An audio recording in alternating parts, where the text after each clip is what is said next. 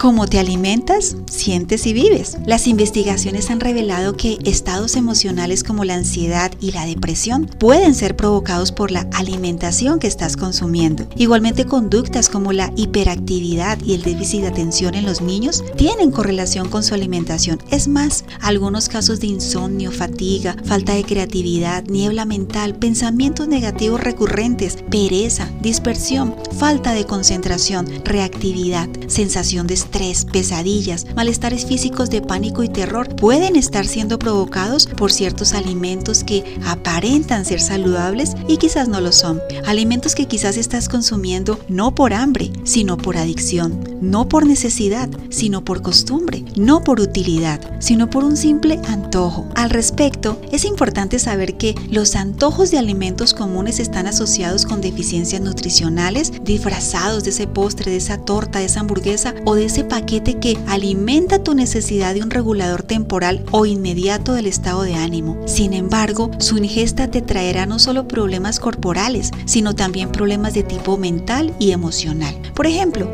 he sabido que las harinas que contienen gluten, los carbohidratos, los azúcares y los saborizantes artificiales, entre otros productos, generan adicción en el mismo grado que sustancias como la cafeína o el alcohol. Por ejemplo, demasiada azúcar en tu cuerpo altera tus niveles en sangre y desequilibra tu metabolismo. Las caídas de azúcar por consumo excesivo o constante producen ansiedad, irritabilidad, preocupación, nerviosismo, tristeza y en algunos casos desencadena estados de depresión. El exceso de carbohidratos refinados y cafeína puede llegar a producir depresión, insomnio, trastornos de pánico, lagunas mentales y olvidos. Los aceites vegetales procesados junto con productos cárnicos convencionales y embutidos también producen procesos inflamatorios que terminan desencadenando ansiedad y depresión. Todo lo que llega a tu estómago afecta directamente tu cerebro, altera de una forma u otra tu sistema hormonal, tus procesamientos mentales, tu sensopercepción, tus dispositivos de aprendizaje y tus emociones. A su vez, todo lo que sucede en tu mente y en tu cerebro se ve reflejado en tus intestinos, afectando su funcionamiento y su metabolismo. Por ejemplo, a algunos les pasa que sienten ansiedad y nervios al hablar frente al público y terminan con cuadros de náuseas, diarrea o inclusive desmayos. Por esto, se habla del eje intestino-cerebro como un sistema de comunicación directo que junto con la microbioma pueden llegar a detener funciones cognitivas y generar diversos trastornos mentales. Del mismo modo, existen los mensajeros químicos denominados neurotransmisores que afectan el estado de ánimo, las reacciones emocionales y la salud mental de las personas y afectan tanto positiva como negativamente de acuerdo al tipo de información enviada por ellos.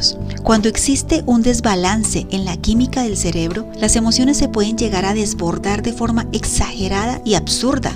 De hecho, en la base de muchos trastornos de personalidad y del estado de ánimo existe fundamentalmente desorden hormonal, alteraciones químicas y cambios eléctricos cerebrales. Y esto se puede llegar a producir cuando el cuerpo se encuentra mal nutrido o inflamado por una inadecuada ingesta de alimentos, cuando el cuerpo no recibe los nutrientes, elementos, oligoelementos, minerales y demás sustancias que los verdaderos alimentos deben suministrar al cuerpo al ser ingeridos y procesados. Por todo esto, es que es necesario que revises y tomes decisiones inteligentes con respecto a tu estilo de alimentación y a los productos que consumes a diario. ¿Qué es lo que le conviene a tu cuerpo y a tu mente?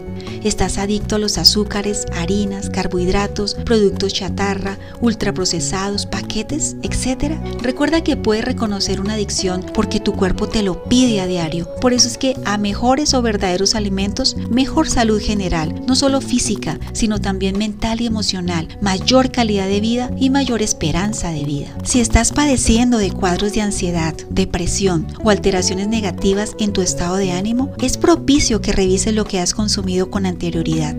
Algunas personas en consulta me han comentado que antes de un cuadro de pánico consumieron perros calientes, por ejemplo, o bebidas azucaradas. Recuerda que existe una relación estrecha entre la comida chatarra, los saborizantes artificiales, algunos cereales, los nitratos, las sustancias químicas, el exceso de sodio, la cafeína, el agua no purificada y otros cuantos más elementos con altos niveles de toxicidad y procesos inflamatorios que repercuten directamente en la salud cerebral y mental. Igualmente, debes realizar un análisis de tus antojos. Dependiendo del tipo de antojo, así serán las deficiencias que tu cuerpo te pueda estar expresando. Por ejemplo, Antojos de comida salada pueden indicar fatiga suprarrenal y otras deficiencias. Antojos de alimentos dulces son producidos por desequilibrios en el azúcar en la sangre. Antojos de chocolate denotan falta de magnesio.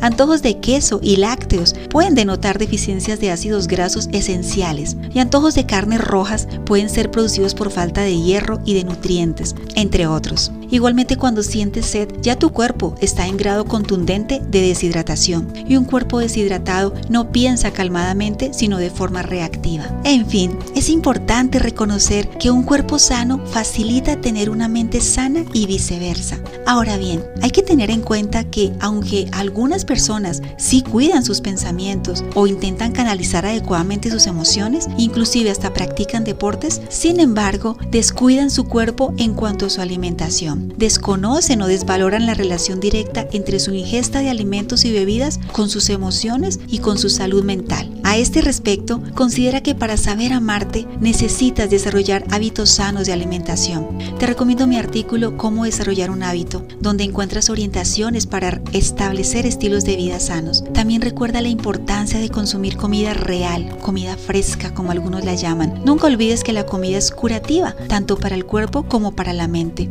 necesitas alimentos ricos en nutrientes que sean antiinflamatorios. Elimina cualquier sensibilidad alimentaria. Es crucial que mejores tu salud y motilidad intestinal, que ingiera los minerales proporcionales a tu edad y a tus necesidades corporales, que realices procesos de desintoxicación y limpieza, que tenga las vitaminas necesarias. Puedes requerir exámenes especializados y orientación particular de nutriología, nutrición y medicina funcional. Recuerda, la ciencia cada día demuestra que a través de la alimentación se puede pueden reducir las enfermedades mentales también. Se puede disminuir considerablemente el estrés, se puede aumentar la calidad de vida. Por ello, vale la pena adoptar hábitos saludables a partir de ahora. Vale la pena realizar los ajustes necesarios en los alimentos de tu dieta. Vale la pena verificar su calidad. Es valioso que cuides la adecuada preparación de tus alimentos, que trates de controlar su origen y su prudente manipulación y que tengas muy claro cuál será su utilidad para tu cuerpo. Hoy es el día para concientizar sobre lo que debes y lo que no debes consumir. Finalmente, como dicen algunos, tú eres lo que comes, así que come lo mejor, no solo para hacer que quieres, sino también para desarrollar todo tu potencial a nivel mental y emocional. Recuerda, tú lo vales. Soy Ana Cruz, tu psicóloga.